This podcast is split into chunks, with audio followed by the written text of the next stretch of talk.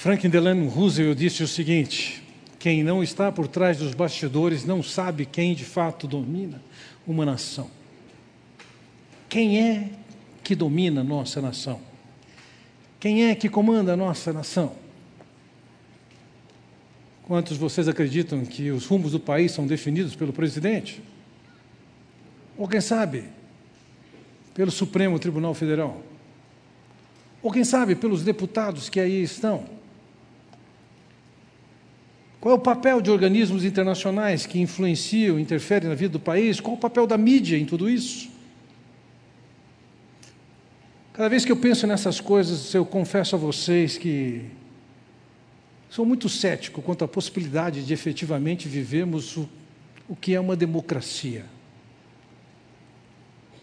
Que de fato nós temos uma democracia em que nós escolhemos, as pessoas escolhem e tomam suas decisões de uma maneira responsável. Churchill disse que de todos os modelos, democracia é o modelo menos pior.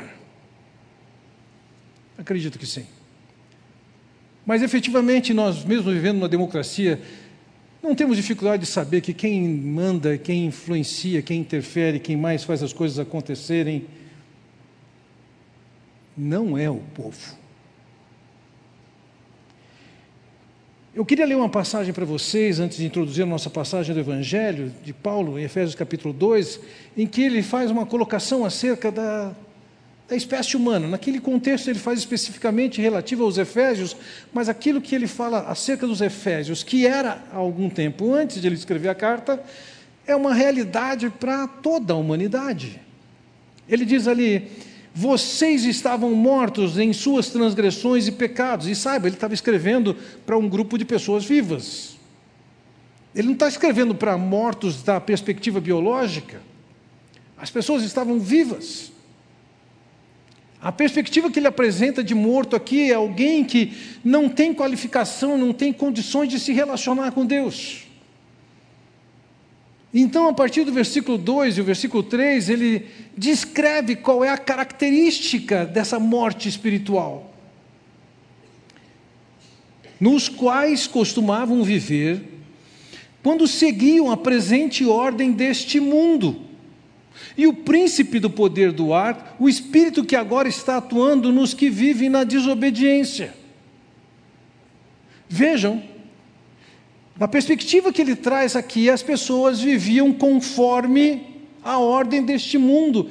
Ele entendia, e essa é a visão cristã, que nós estamos no mundo que tem uma ordem que é diferente da ordem estabelecida por Deus.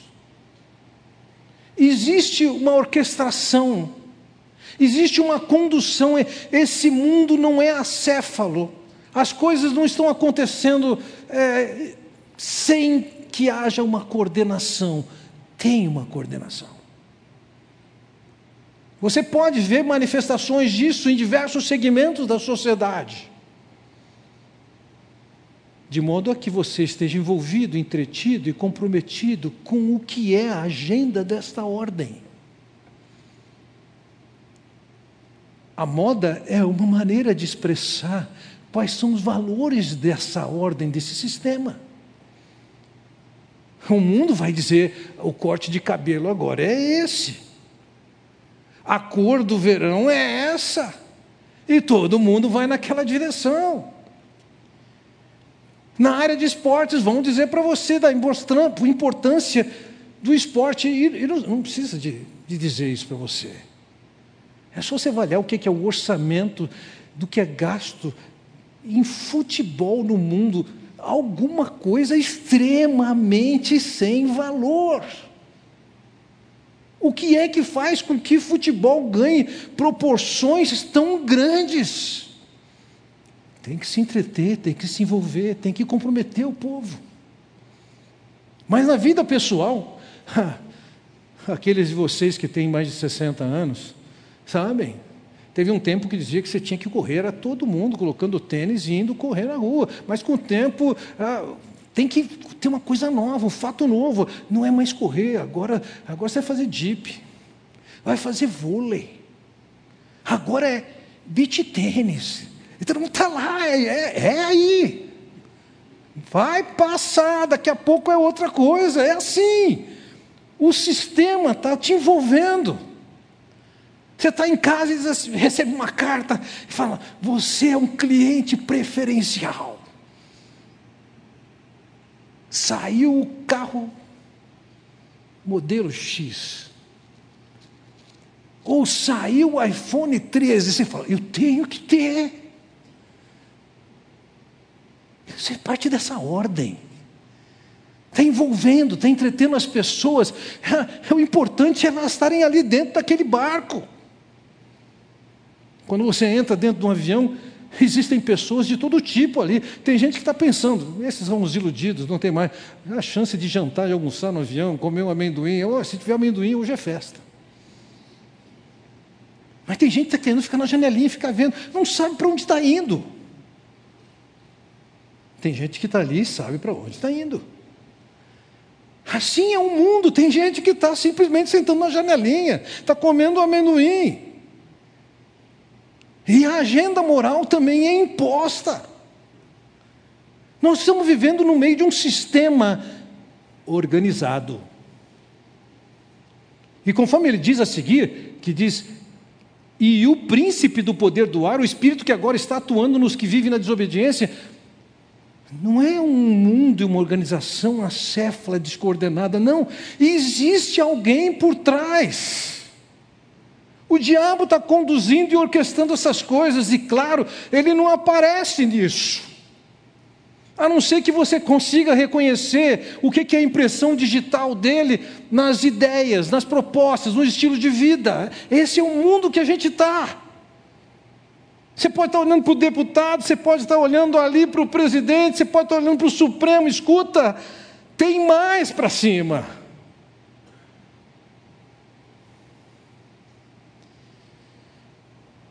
O diabo está atuando e conduzindo essas coisas, orquestra essas coisas.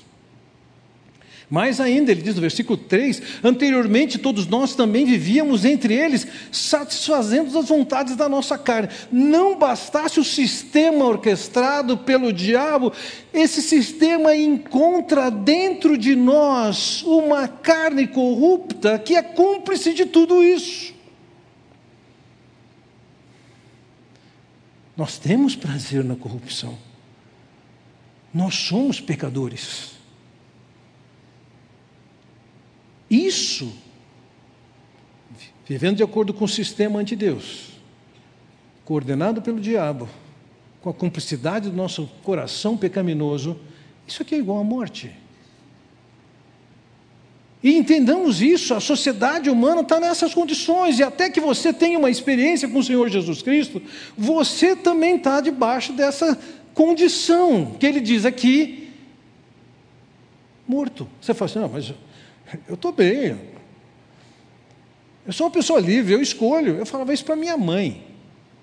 Quando eu queria cortar o cabelo do jeito que eu queria cortar, eu disse, eu quero ter liberdade de usar meu cabelo. Minha mãe dizia, não, vai ser diferente. E você acha que eu tinha liberdade? Não. Mesmo que eu cortasse do jeito que eu queria e não do jeito que ela queria, eu estava reproduzindo alguma ideia que estava passando na sociedade. Os caras que são absolutamente livres e desconectados não são influenciados pela sociedade, normalmente nós os colocamos em casas psiquiátricas.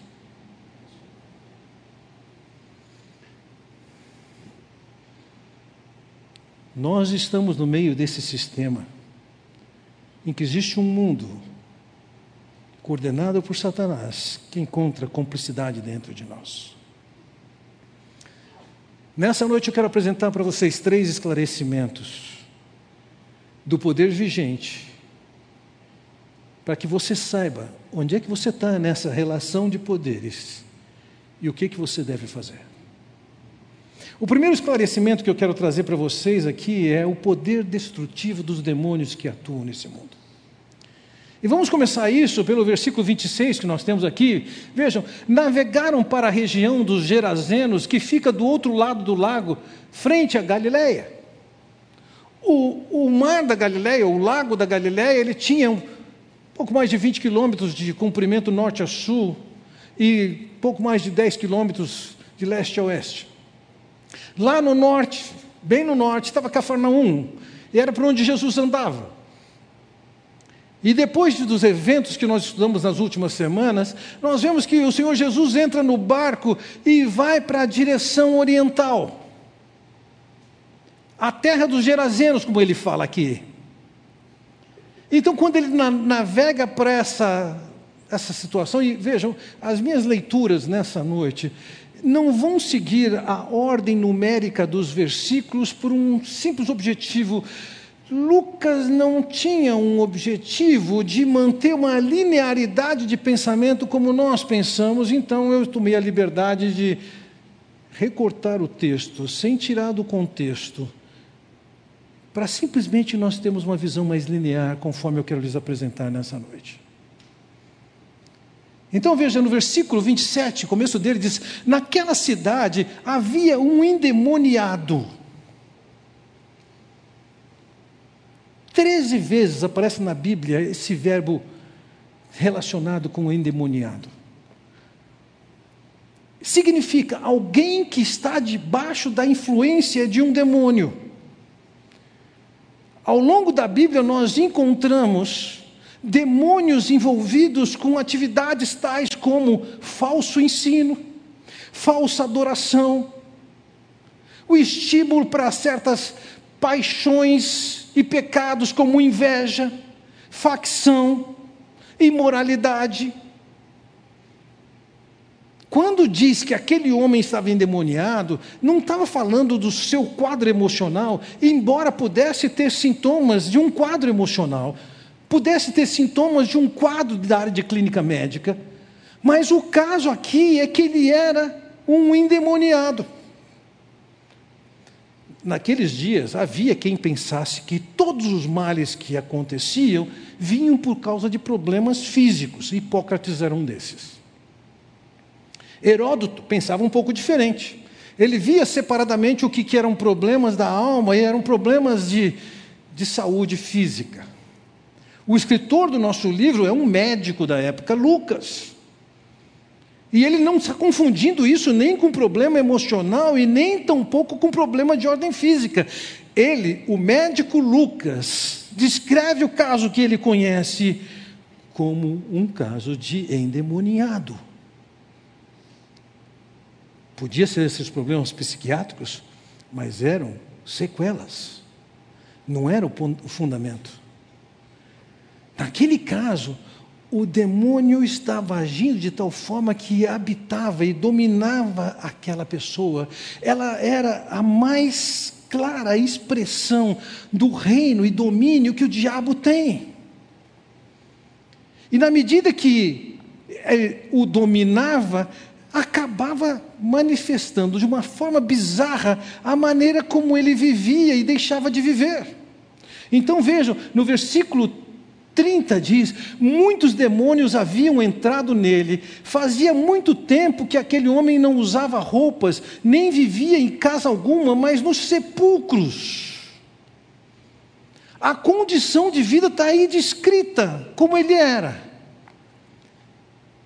Não usava roupas, andava pelado. Lógico que aqui tinha um apelo à imoralidade. Nem vivia em casa alguma, na verdade, ele vivia nos sepulcros. Ele preferia estar em contato com esqueletos e cadáveres do que em contato com pessoas. No versículo 29, voltamos nele, diz assim: muitas vezes o demônio tinha se apoderado dele mesmo com os pés e as mãos acorrentados e entregue aos cuidados de guardas, quebrava as correntes e era levado pelo demônio a lugares solitários.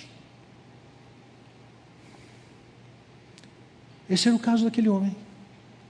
Algumas vezes ele era dominado, algumas vezes ele era subjugado, preso, colocado sob guarda, mas ele tinha a capacidade de escapar dali de fugir para lugares ermos.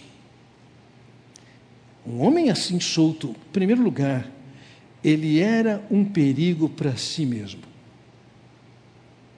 Em segundo lugar, ele era um perigo para as pessoas que estavam à sua volta. Em Mateus capítulo 8, a passagem paralela, Mateus diz assim: eles eram tão violentos que ninguém podia passar por aquele caminho. Ou Marcos que vai dizer: noite e dia ele andava gritando e cortando-se com pedras entre os sepulcros das colinas. Aquele homem, ou aqueles homens, porque nós sabemos por Mateus que na verdade não era um só, eram duas pessoas, eles não tinham controle de si mesmo, eles estão soltos na mão do diabo, que tem o poder de fazer com eles o que quer, cortando-se, lançando nos sepulcros, levando a vida no ambiente dos sepulcros. Aquele homem era o sumo de uma experiência que tinha um domínio direto com os poderes das trevas. Bastante explícito, bastante claro. Um médico sabe, não é questão de médica. Ele estava possuído pelo demônio. Um segundo esclarecimento que eu quero trazer para vocês, e entendam isso, logo mais nós falamos um pouco mais sobre isso. Existem maneiras diferentes do diabo ou do demônio se relacionar com os seres humanos mas ele se relaciona. Talvez você não veja ninguém se cortando com pedras, se jogando nos sepulcros, e nem correndo atrás das pessoas, as ameaçando, mas não significa que não existe mais isso. Existe sim estratégias diferentes. O segundo esclarecimento que eu quero trazer para vocês nessa noite é o poder libertador de Jesus. Em muitos lugares se dá ênfase que nós estamos num ambiente em que existe luta entre as trevas e a luz, entre Deus e o diabo, e nós precisamos, com muito esforço, fazer com que as obras malignas sejam caladas, para que as obras de Deus se apresentem. Essa visão não pode ser mais compatível do que é uma visão animista típica das sociedades indígenas brasileiras, bem como das sociedades africanas. A perspectiva que as Escrituras trazem acerca da relação de Jesus com os espíritos é muito diferente disso. Veja, no versículo 27 diz assim: Pois bem, quando Jesus pisou em terra, o endemoniado foi ao seu encontro saíram da agenda que tinham, entram naquele barco, descem do barco, e quando eles descem, aqueles indivíduos olham para Jesus e para os homens que estão com ele, e estão entendendo que ali tem uma oportunidade das maldades que eles costumavam fazer, fazer com aqueles que estavam descendo do barco. Eles eram ameaça para quem estava passando, e aqui a proposta é atormentar a vida daqueles que estão chegando. Entretanto, eles que imaginavam que aquela era uma oportunidade de perturbar alguém, encontraram uma realidade que eles até então não tinham percebido. Versículo 29. Então Jesus ordenou que o espírito imundo saísse daquele homem. Na medida que aqueles homens se aproximam com suas intenções, o Senhor já sabe quem eles são, sabe o que está acontecendo. O Senhor identifica que o problema deles é demônio e Ele dá uma ordem clara aqui: saísse daquele homem.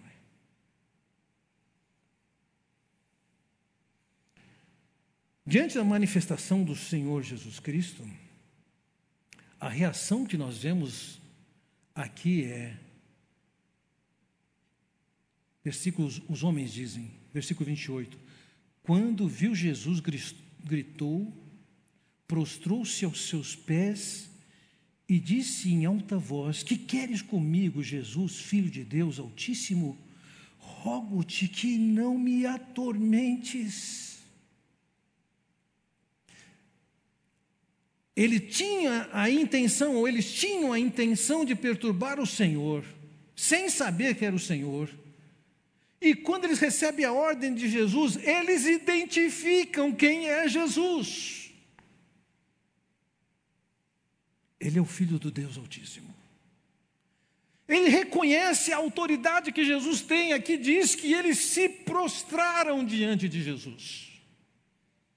E não é porque eles estavam manifestando uma adoração a Jesus, eles estavam ali simplesmente reconhecendo o poder, a grandeza, a autoridade de Jesus.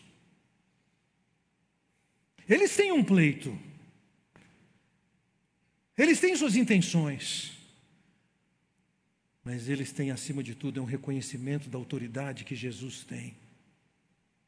Na passagem paralela de Mateus capítulo 8, diz assim: Então eles gritaram: Que queres conosco, filho de Deus? Vieste aqui para nos atormentar antes do devido tempo.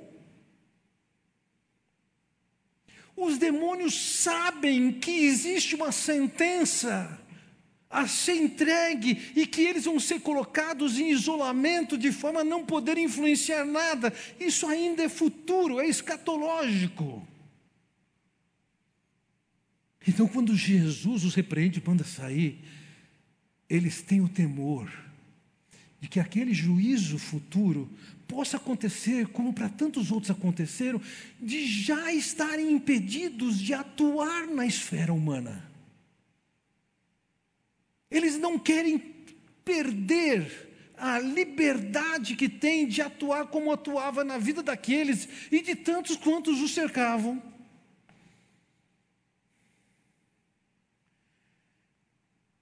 Rogo-te que não nos atormente. Deixa a gente atuando aqui. Versículo 30 diz assim: Jesus lhe perguntou: Qual é o seu nome? Legião respondeu ele, porque muitos demônios haviam entrado nele. A pergunta de Jesus, qual é o seu nome, não é porque Jesus não soubesse quem era. Ele sabia quem é que estava envolvido ali?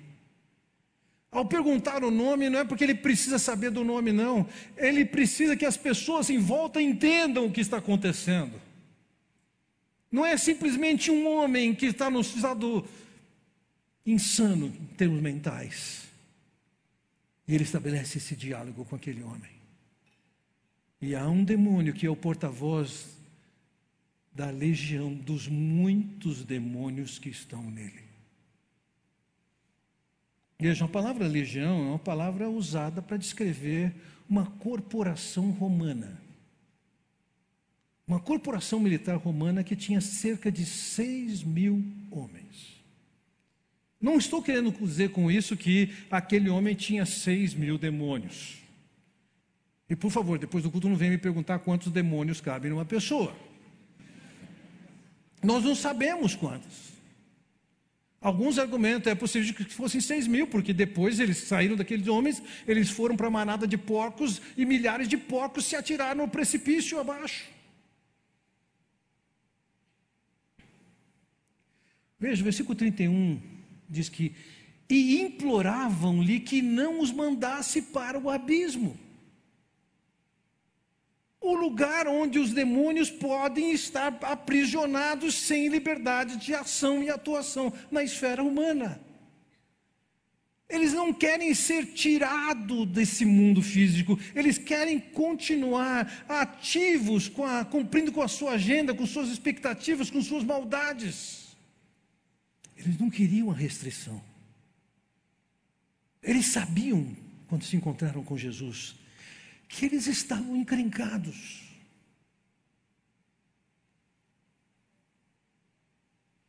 Versículo 32 diz assim: Uma grande manada de porcos estava pastando naquela colina. Os demônios imploraram a Jesus que lhes permitisse entrar neles, e Jesus lhes deu permissão. Bom, em primeiro lugar, dentro da sociedade judaica, e se fosse o povo judeu, não era para estar criando porco, era um animal imundo. Por que, que Jesus deixou que eles fossem aos porcos? Não sei. O texto não fala. Isso somente me sugere o seguinte: porcos não estão na mesma qualidade e no mesmo status que seres humanos.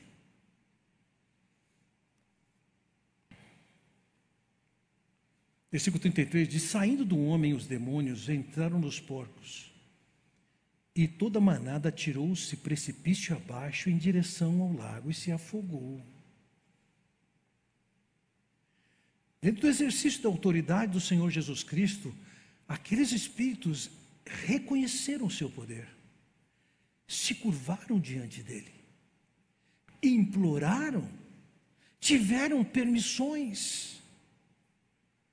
Não tinha uma batalha espiritual em que Jesus estava transpirando para colocar aqueles demônios limitados.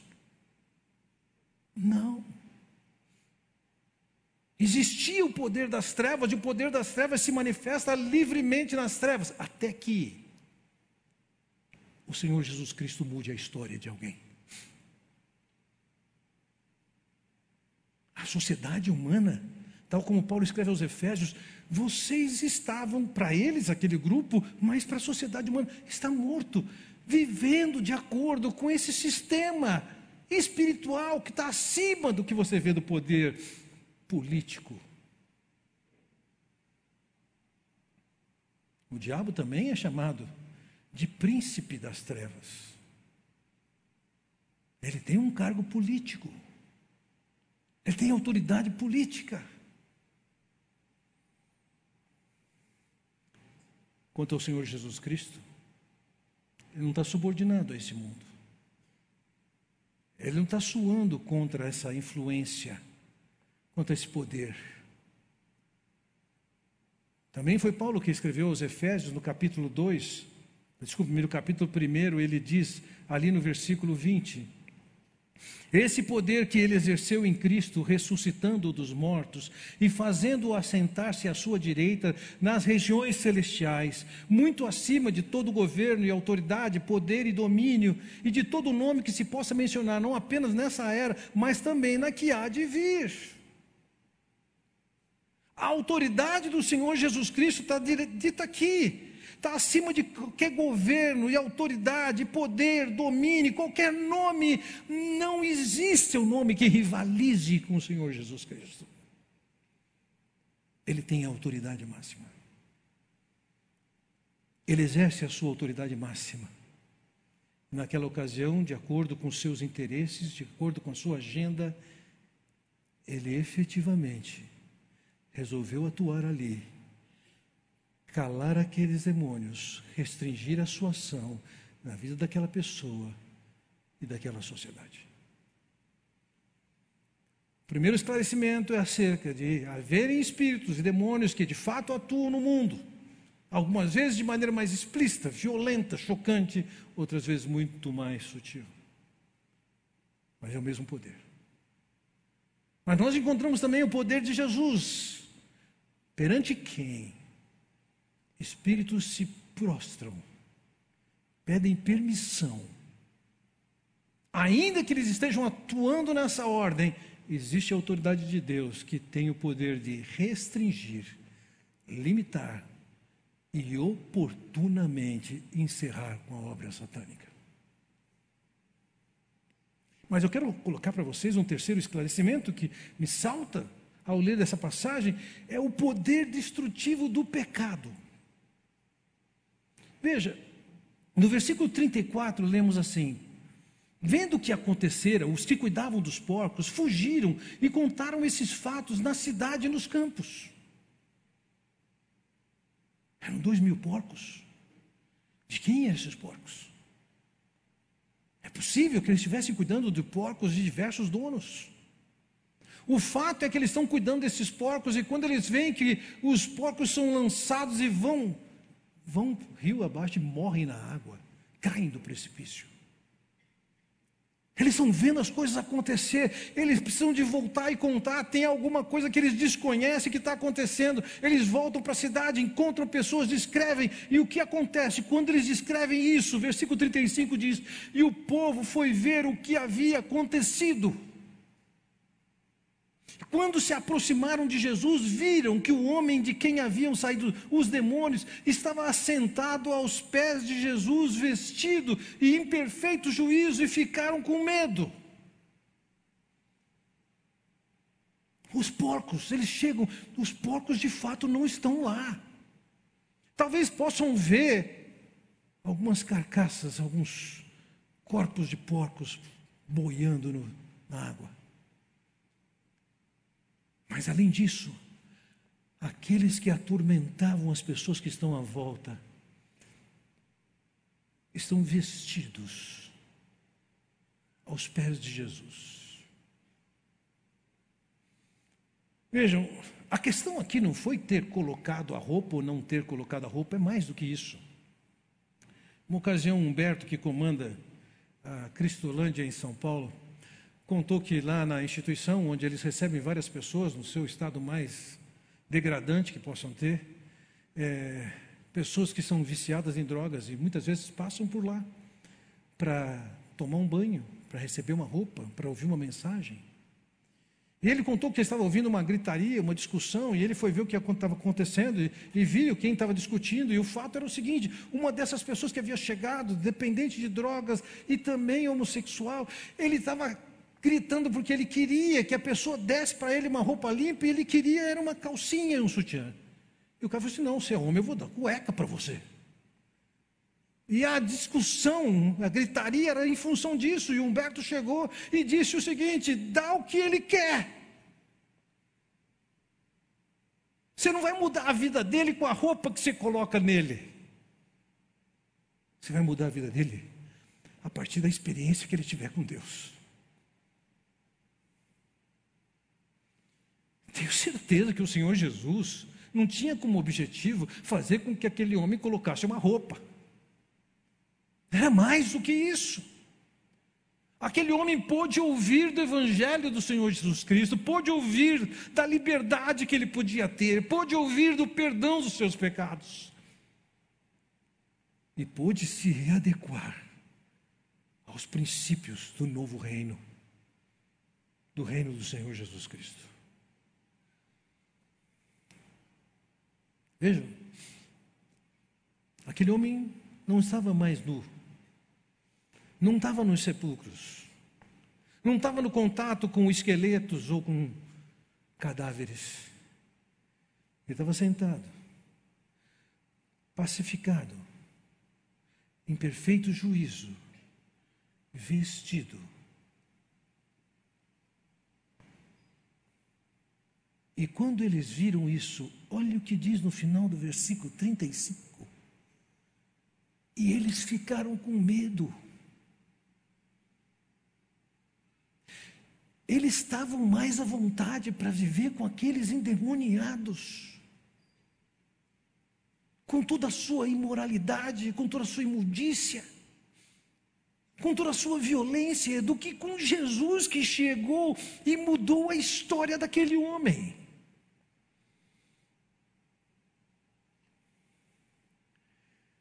Diferença é que aquele homem que estava aos pés de Jesus, ele pôde ouvir a mensagem. Ele foi liberto. Ele teve a sua vida transformada. Mas aqueles homens que de alguma maneira se sentem mais à vontade com os seus pecados escondidos da luz que é Jesus se sentem mais à vontade para fazer o que fazem no mundo em que eles estão.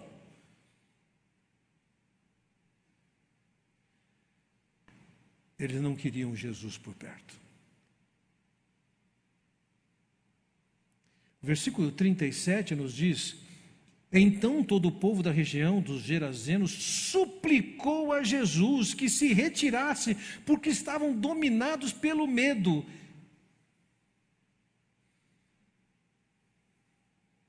Coisa. Eles preferiram estar em contato com aquele endemoniado, que era uma ameaça, do que viver com Jesus, que libertava e colocava alguém em perfeito juízo.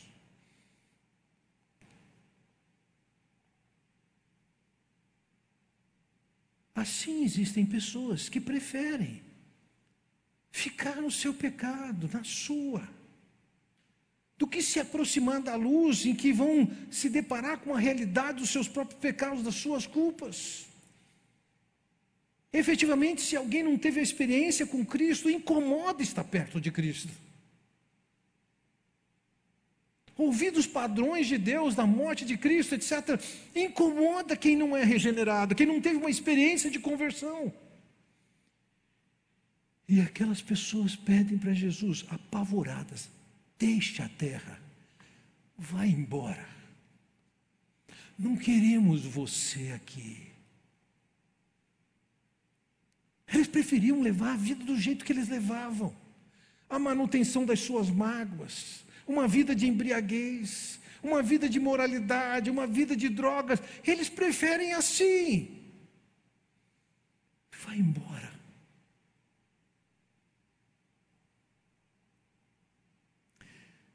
Concluindo minha mensagem e pensando como é que essa história termina, e o que, que ela tem a ver com você? Veja, o final do versículo 37 nos diz o seguinte: ele entrou no barco e regressou. Jesus não insistiu que fosse ouvido e acolhido por aquelas pessoas. Vocês não me querem? Fiquem. Não saiu repreendendo, amarrando, brigando, gritando, ameaçando. Não querem? Fiquem. Não somente isso, veja, no versículo 38 é dito: o homem de quem haviam saído os demônios suplicava-lhe que deixasse ir com ele, mas Jesus o mandou embora, dizendo: Volte para casa e conte o quanto Deus lhe fez. Assim o homem se foi e anunciou a toda a cidade o quanto Jesus tinha feito por ele. Senhor, naturalmente, aquele homem que ouviu Jesus, que provou de Jesus, que teve a sua vida transformada, ele quer dar continuidade a isso. Ele quer entrar no barco e ir com Jesus para onde Jesus está indo. E Jesus, surpreendentemente, diz: Não. Fique aí onde você está. Conte aos seus a experiência que você teve. Conte aos seus o que aconteceu com a sua vida. Veja, em resposta ele foi e anunciou a cidade. E a palavra empregada aqui para anunciar é ele pregou. Aquele homem acabou de ter uma experiência de libertação e ele já é um missionário. Ele tem a responsabilidade de sair e proclamar essa mensagem.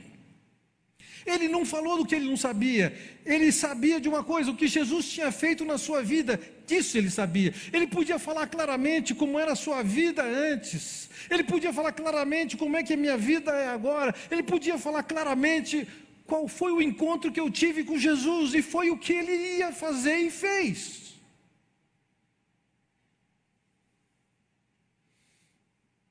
Bem, que lições nós podemos tirar disso? Eu destaquei algumas lições que você deve levar em conta aqui.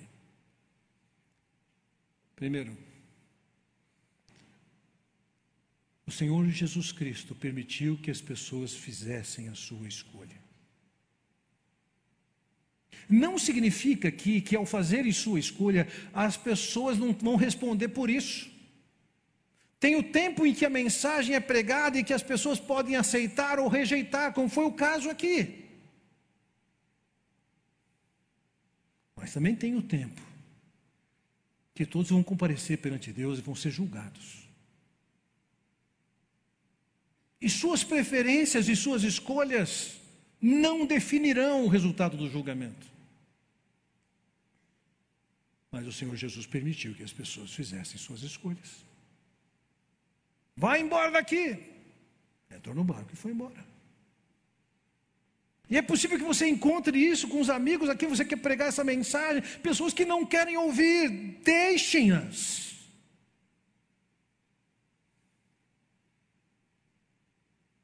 Você pode lamentar por isso, sofrer por isso, pode ficar triste por isso, mas é assim.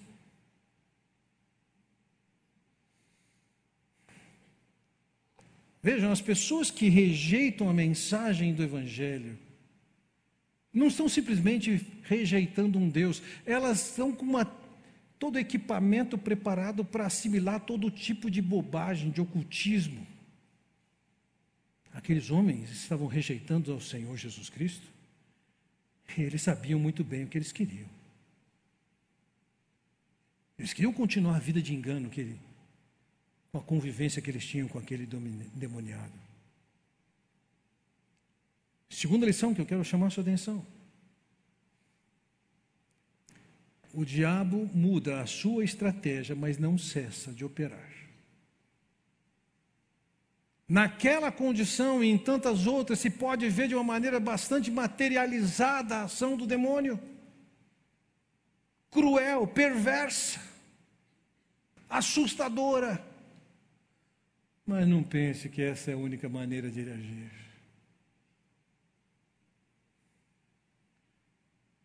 Quando a sua vida é regida por ganhar dinheiro, entenda uma coisa: isso é idolatria.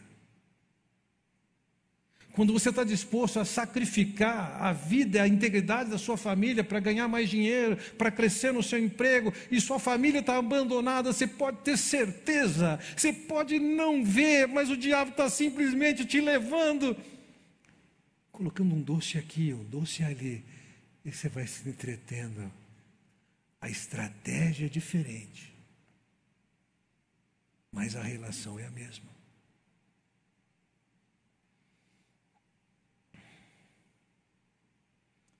Próximo. Jesus está acima de todo domínio. Estava naquela ocasião, os próprios demônios reconheceram isso se colocaram prostrados, pediram permissão. Qualquer coisa que apareça é diferente numa batalha espiritual em que existe uma, um certo equilíbrio de forças. Isso é uma mentira. Não existe equilíbrio de forças. Jesus está acima de todo principado, todo nome. Demônios não lhe ameaçam não lhe dão mais trabalho. E por fim, conclui minha mensagem dizendo: todos aqueles que já tiveram a experiência de transformação com o Senhor Jesus Cristo são missionários. Como aquele homem que queria acompanhar Jesus disse: Não, vai lá, vai contar o que aconteceu com você. Conta quem você era. Conta quem você é hoje. Conta quem fez a diferença. Meus irmãos, nós estamos no mundo de trevas. E quando encontramos ao Senhor Jesus Cristo, nós somos libertos do império das trevas para o reino dos filhos do seu amor. O mundo continua nesse sistema. E nós estamos nesse, nesse mundo. Nosso compromisso, nossa cumplicidade é com o Senhor Jesus Cristo. O mundo está dizendo para nós: adeque-se, amolde-se, vamos negociar. E Jesus está dizendo: você saiu do império das trevas e entrou no meu reino. Seu compromisso é comigo. Não é com esse mundo. Vamos ser pressionados, vamos ser forçados a nos amoldarmos. Nosso compromisso é com Ele, com o Senhor dos Senhores, com o Filho do Deus Altíssimo, com aquele que veio e naquela cruz morreu para você ser liberto disso. Vamos orar. Pai Celestial, quero te agradecer pela oportunidade de olharmos para a tua palavra entendermos um pouco essa relação de poderes que está acima das nossas cabeças, está à nossa volta e que tantas vezes não, não percebemos a gravidade da situação e a importância de nós não somente conhecermos esse mundo, tal como ele é dominado, mas vivemos em liberdade comprometidos contigo. É o que eu oro no nome do Senhor Jesus Cristo. Amém. Deus os abençoe.